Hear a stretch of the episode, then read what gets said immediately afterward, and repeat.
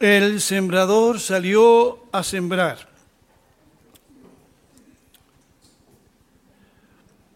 Dice en el libro de Mateo, donde está esta conocida historia, Mateo 13, 1 al 9, lo siguiente. Aquel día Jesús salió de la casa y se sentó junto al mar. Y se le acercó mucha gente, de manera que él entró en una barca para sentarse y toda la multitud estaba de pie en la playa.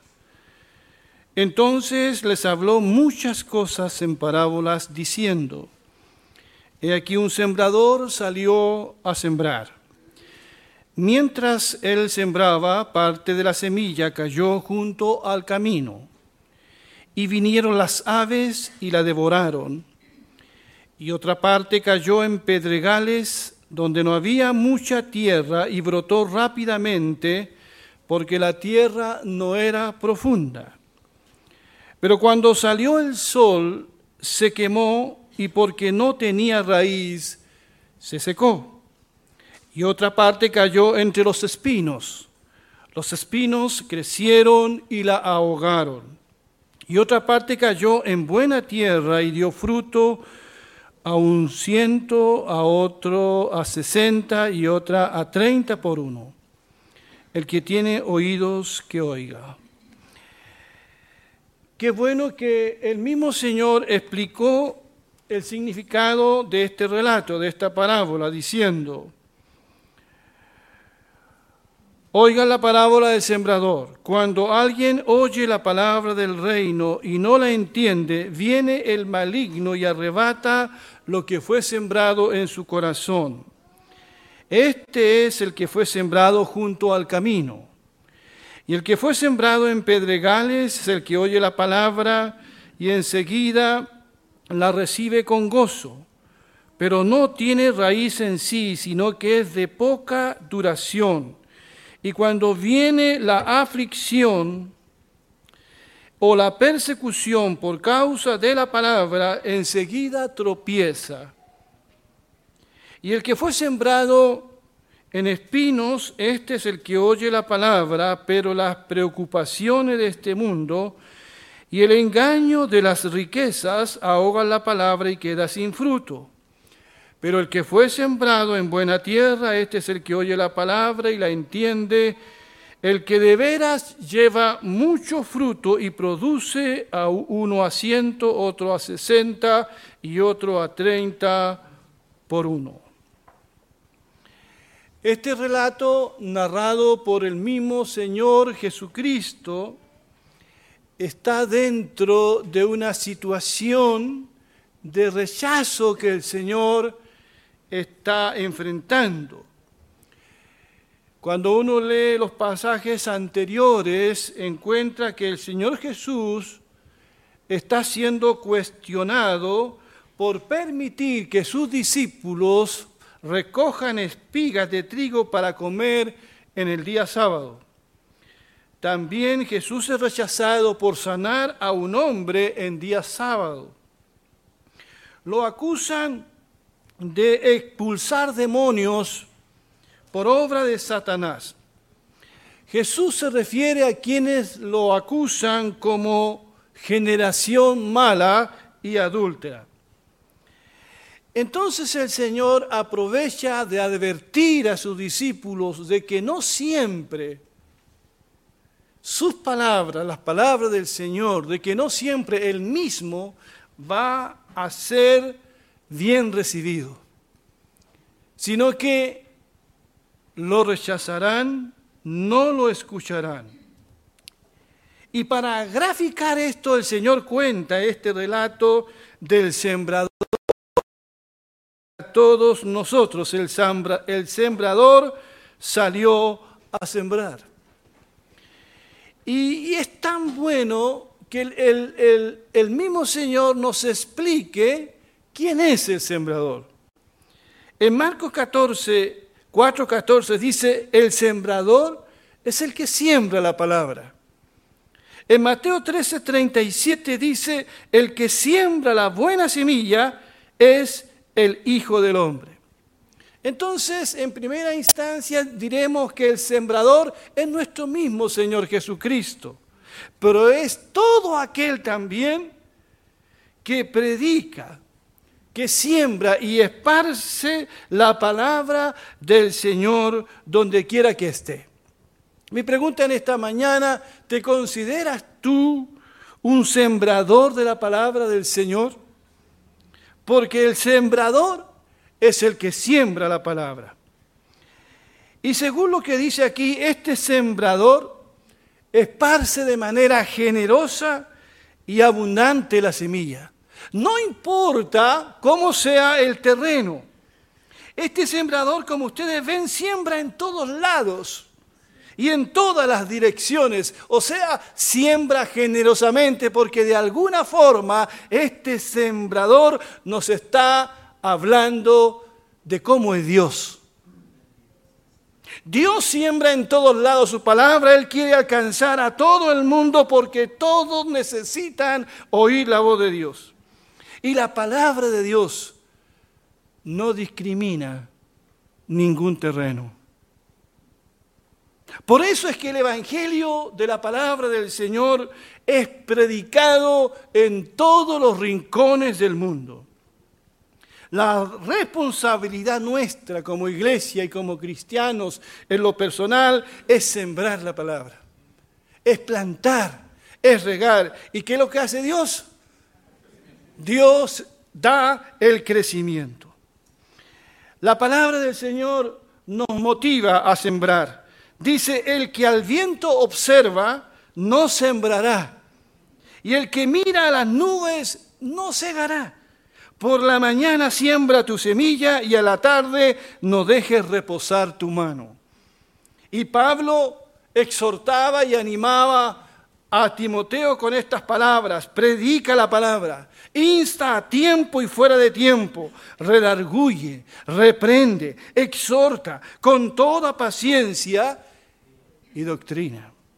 Carlos Spurgeon, el conocido predicador inglés, dijo, la medida de nuestro deber no está limitada por el carácter de nuestros oyentes, sino por el mandamiento de Dios. Estamos obligados a predicar el Evangelio, ya sea que los hombres oigan o que se abstengan de oír. Los corazones de los hombres son lo que son. No soy liberado, dice, de mi obligación de sembrar la semilla sobre la piedra, al igual que en el surco, en la calzada, al borde del camino, al igual que en el campo arado y bien preparado. Debemos sembrar en todos los corazones. Jesús nos habla aquí de cuatro terrenos donde se siembra su palabra, el Evangelio del Reino. Y eh, este sembrador debe sembrar entonces en todos ellos, aunque a veces el fruto no sea el esperado. Y vemos aquí el primer terreno y su explicación. Mientras él sembraba, parte de la semilla cayó junto al camino y vinieron las aves y la devoraron. Jesús explica esto diciendo, cuando alguien oye la palabra del reino y no la entiende, viene el maligno y arrebata lo que fue sembrado en su corazón. Este es el que fue sembrado junto al camino. El terreno representa entonces el corazón del ser humano, la mente del hombre. La semilla es la misma. En todos los casos es la palabra de Dios. Pero una parte, dice aquí, de esta semilla cayó junto al camino.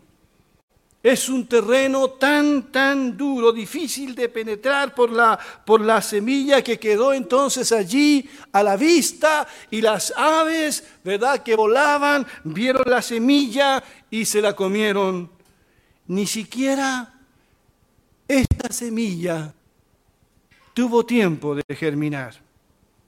Sin duda aquí el Señor se refiere a los hombres y mujeres que escuchan la palabra del Señor, pero, no pero tienen el corazón tan endurecido que la palabra que se siembra no les afecta en lo más mínimo. Sus conciencias ya no responden a la palabra de Dios porque han endurecido sus corazones.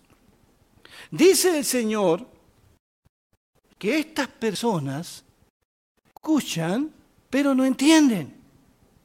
O no quieren entender. Y dice el relato que viene el maligno, o sea, viene Satanás. ¿Y qué es lo que hace? Arrebata lo que fue sembrado en el corazón de estas personas. Con un propósito. Y ese propósito lo explica mejor en, Lucas 8:12. Dice, la semilla junto al camino son los que oyen, pero que luego viene el diablo, el malo, según Mateo, y les quita del corazón la palabra y dice después, para que no crean y se salven. Para que no crean y se salven. Entonces Satanás, en este sentido, hace su trabajo muy bien. Aquellos que fueron, aquella semilla que fue sembrada junto al camino representa entonces a esos hombres y mujeres en quienes se siembra la palabra también pero que su corazón es un corazón duro. Y Satanás se acerca y les susurra y les quita la palabra para que no crean, con el propósito de que sean salvos. ¿Por qué hoy hay tanta incredulidad en la gente? Y esta incredulidad está llevando a la perdición a muchas personas. Y por este pasaje uno entiende que detrás de toda esa falta de fe, incredulidad, está la obra y la influencia de Satanás. Él viene entonces y quita la palabra para que no crean y se salven. Y le roba la fe a la gente. En Génesis, pasaje para todos nosotros, hay un ejemplo claro de eso.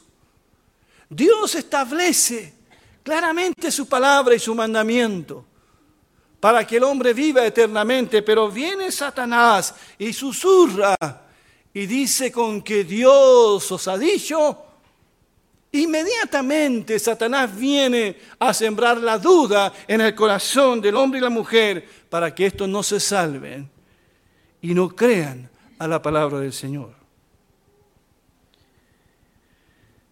El segundo terreno dice, otra parte cayó entre las piedras donde no había mucha tierra. Y pronto brotó porque la tierra no era profunda. Pero en cuanto el sol, salió el sol, se quemó y se secó porque no tenía raíz. Y Jesús explica y dice en el verso 20, y el que fue sembrado en pedregales es el que oye la palabra y enseguida la recibe con gozo. Noten eso, la recibe con gozo. Pero no tiene raíz, sino que es de poca duración. Y cuando viene la aflicción o la persecución por causa de la palabra, enseguida tropieza. Aquí la tierra no es muy profunda, que digamos. La semilla sí, germinó así, instantáneamente, pero como no tenía raíces profundas, el sol quemar lo que había germinado. Y el Señor explica que aquí están representados los que oyen la palabra de Dios, la palabra del reino, y la reciben con gozo. Claro que sí. O sea, es una palabra que afecta sus emociones. Se emocionan con la palabra sembrada. La reciben con buena disposición, con alegría. Muchas personas hacen eso. No reniegan de la palabra. Incluso más, dice Lucas 8:13, creen, dice, por algún tiempo. Y ese es el problema de estas personas. No perseveran en lo que creen. No perseveran en la fe. Creen, pero por algún tiempo no más. Son de corta duración, dice el relato. No alcanzan su desarrollo espiritual, no alcanzan la madurez. Y eso se ve cuando empiezan a sufrir pruebas y a sufrir persecuciones y por lo tanto vuelven al mundo, se marchita la fe, se escandalizan por todo lo que está sucediendo en sus vidas como si algo extraño estuviese sucediendo. ¿Cuándo vamos a entender que las pruebas, aún las persecuciones, son parte de la vida cristiana? El Señor fue muy claro al respecto. Eh, eh, el apóstol Pedro dijo allí en capítulo 4, amados hermanos, dice, no se sorprendan. ¿Por qué a veces nos sorprendemos no se sorprendan, dice, de la prueba de fuego a que se ven sometidos como si les estuviera sucediendo algo extraño. Al contrario, alégrense de ser partícipes de los sufrimientos de Cristo para que también se alegren grandemente cuando la gloria de Cristo se revele. Y después dice, bienaventurado, felices ustedes cuando son insultados por causa del nombre de Cristo. Sobre ustedes reposa el glorioso Espíritu de Dios. Que ninguno de ustedes sufra por ser un homicida, Dios nos libre, un ladrón o malhechor, ni por meterse en asuntos ajenos. Pero después dice, pero tampoco tenga ninguno vergüenza si sufre por ser cristiano, al contrario, glorifique a Dios por llevar ese nombre. En la vida misma, en la vida que vivió Jesús en esta tierra, muchas personas, como ustedes saben, fueron tremendamente impactadas, emocionadas por las palabras de Jesús. Especialmente quedaron emocionados por los milagros que Jesús hacía y más aún si tenían pan y comida gratis. Tan emocionados estaban que en una oportunidad, como dije domingos atrás, quisieron hacer a Jesús rey. Pero cuando el Señor Jesús a estos que estaban muy emocionados les habla acerca de la cruz y les habla acerca de las demandas del reino, entonces empiezan a volver atrás y dejan de creer. Y el Evangelio de Juan nos dice que muchos discípulos dejaron de seguir a Jesús públicamente, ya no andaban con él, se les pasó la emoción y, muchos volvieron atrás a tal punto que Jesús tuvo que dirigirse a sus discípulos y les dijo, ustedes también se quieren ir. Y fue allí que Pedro dijo, Señor, ¿a quién iremos? ¿A quién iremos si solamente tú tienes palabra de vida eterna? Gloria al Señor. El Evangelio de Mateo fue escrito en la segunda mitad del primer siglo, en un contexto de persecución. Así que este Evangelio y esta parábola fue una advertencia para quienes en medio de la persecución y la prueba estaban tentados a dejar la fe. Se les advierte que no vayan a ser como aquel terreno pedregoso. Quisiera decirles algo a mis hermanos que fueron bautizados. Cuando uno acepta a Jesús, es la experiencia más preciosa que puede haber. La Biblia dice que hay gozo en el cielo cuando un pecador se arrepiente. Y también hay gozo en nuestro corazón. Sentimos una alegría tan, tan grande. Cuando nos bautizamos también sentimos una emoción muy grande. Pero la vida cristiana tiene valles también tiene montañas. A veces estamos con el Señor en el monte de la transfiguración y a veces estamos con el Señor en el valle de Getsemaní. La vida cristiana no es una vida fácil. Tengo que decirles la verdad y aquí predicamos la palabra del Señor, sin adornos. Es una vida dura a veces. La vida cristiana tiene mucha incomprensión. Tus familiares no te entenderán. Tus colegas no te entenderán. ¿Por qué ahora piensas distinto? Ahora hemos tomado el camino angosto. Y muy pocos toman el camino angosto, todos van en el camino ancho. En la vida cristiana hay altos y bajos, hay alegrías y hay tristezas. Hay momentos buenos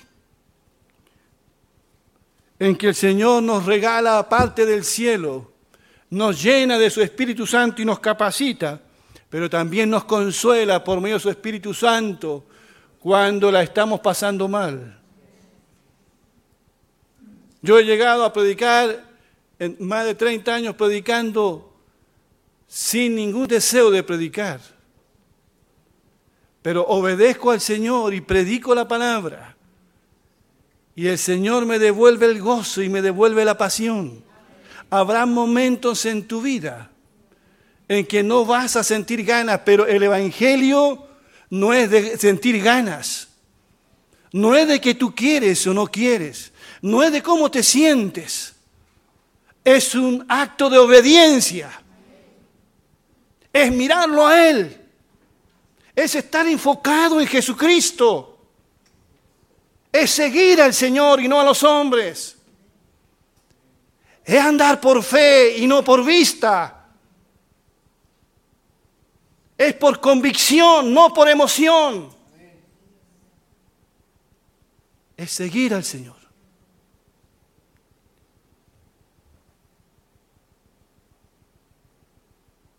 Que no se les olvide eso. Tercer terreno. Otra parte de la semilla cayó entre espinas, que al crecer la ahogaron. El que recibió la semilla que cayó entre espinos, dice Jesús, es el que oye la palabra. Pero las preocupaciones de esta vida y el engaño de las riquezas la ahogan, de modo que ésta no llega a dar fruto. Parece que en este tercer ejemplo el sembrador tiene éxito. La semilla aparece, germina, posiblemente se convierte en una plantita, pero hay un problema. Queda atrapada por la maleza, se ahoga y no termina de dar fruto. Y el relato nos dice claramente aquí cuáles son esas malezas que asfixiaron la planta. ¿Cuáles son? La primera. ¿Qué dice? Las preocupaciones de la vida. Esa es la maleza. Los afanes de la vida, cuando estamos demasiado preocupados por las cosas de esta vida, que pueden ser muy legítimas y normales, empezamos a perder mucho espiritualmente. Nos empezamos a asfixiar nuestra vida, nuestra fe empieza a tambalear y sucumbimos en los afanes de esta vida, dejamos de mirar al Señor. Y empezamos a mirar al mundo, la circunstancia, y quitamos la mirada del Señor. Ustedes saben que nuestro Señor habló de esto en el Sermón de la Montaña. Usted lo puede leer en su casa y en Lucas, en Mateo 6. Jesús habló de los afanes. Y dijo, no se afanen por las cosas que han de comer y vestir Miren las aves del cielo, miren las flores del campo, que no trabajan ni hilan. Pero vean cómo el Padre viste a las flores de hermosos colores y alimenta a las aves, cuanto más a ustedes que son sus hijos. No se afanen ni se preocupen por el mañana. ¿Qué es lo que más ha preocupado a la gente estos días? ¿Qué es lo que más te ha preocupado a, ti? ¿Acaso no es la situación que hemos vivido como país? Nos preocupa en qué irá a terminar todo esto. Hemos visto y oído hermanos y hermanas posiblemente estresados, nerviosos, desenfocados, preocupados por el futuro y el trabajo, los hijos buscando respuesta donde no tienen que buscar respuestas. Por lo menos dos sentimientos se han apoderado de muchos estos días. Uno es el miedo, el temor. Y el otro es la inseguridad. Quiero invitarlos en esta mañana a llevar nuestras preocupaciones al Señor. Y no lo digo yo, lo dice la palabra. Filipenses 4, 4 al 7. Regocíjense en el Señor. A veces. Siempre. Otra vez les digo, regocíjense. Y ustedes saben que cuando estudiamos esta carta filipense, ¿dónde está Pablo cuando escribe esta carta? Está en la cárcel. Y él les dice desde la cárcel a sus hermanos que están libres en Filipo, hermanos, regocíjense en el Señor y siempre. Otra vez les digo, regocíjense, no se preocupen por nada, dice en el verso 6, que sus peticiones sean conocidas delante de Dios en toda oración y ruego con acción de gracias. Y que la paz de Dios, esa paz que nadie la puede dar, sino que Dios y la paz de Dios, que sobrepasa todo entendimiento humano, guarde sus corazones y sus pensamientos en Cristo Jesús. ¿Cuántos dicen amén a eso? Aleluya. Si no llevamos nuestras preocupaciones al Señor, nos vamos a ahogar y nos vamos a asfixiar como esta planta. Es necesario que nos enfoquemos en el Señor y no en los afanes de la política. La gente y aún muchos cristianos están muy politizados. Es tiempo de buscar a Dios. Es tiempo de ir a las escrituras. Aquí hay que buscar las respuestas. Es tiempo de buscar a Dios. Es tiempo de reflexionar. Eso no significa que no nos ocupemos de cumplir nuestras responsabilidades como trabajadores. De eso es lo que menos se ha hablado, de trabajar, de ser buenos ciudadanos. También es el tiempo de que nosotros contengamos a esas personas que están con miedo e inseguridad. Esta es la mejor oportunidad que tiene la iglesia de predicar a Jesucristo. Que miren al Señor, en quien tenemos esperanza y seguridad. ¿De qué más está la gente hoy preocupada? La lista es muy larga.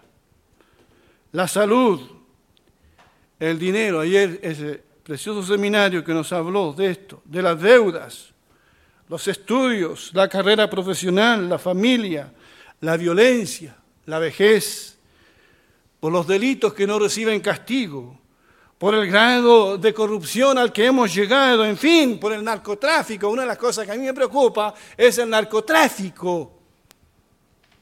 Y lo he dicho varias veces desde aquí porque me preocupa mucho nuestros niños y nuestros jóvenes que las poblaciones están siendo alcanzados por el narcotráfico y parece que nuestros políticos tienen miedo de eso. Y vamos a tener en los años venideros un montón de jóvenes en las drogas. Es muy fácil meterse en las drogas, salir. ¿Quién no tiene un familiar directo que sufre por este tema? El narcotráfico, Espero que no destruya a nuestros jóvenes y se detenga este flagelo que es una de mis preocupaciones. Pero ¿permitiremos que estas preocupaciones ahoguen nuestra fe? De ninguna manera. No debemos permitir que nada nos desenfoque, porque una vez que quitamos la mirada del Señor, vamos a empezar a asfixiarnos y a ahogarnos. ¿Cuál es la otra maleza que menciona Jesús aquí? ¿Cuál es? Las preocupaciones de la vida y ¿qué dice después? ¿El engaño de qué? De las riquezas. La segunda maleza, el engaño de las riquezas. El mismo Jesús se refiere a ellas como el engaño de las riquezas, porque muestra la naturaleza fraudulenta de las riquezas, que prometen muchas cosas, pero que nunca llegan a cumplir con lo prometido.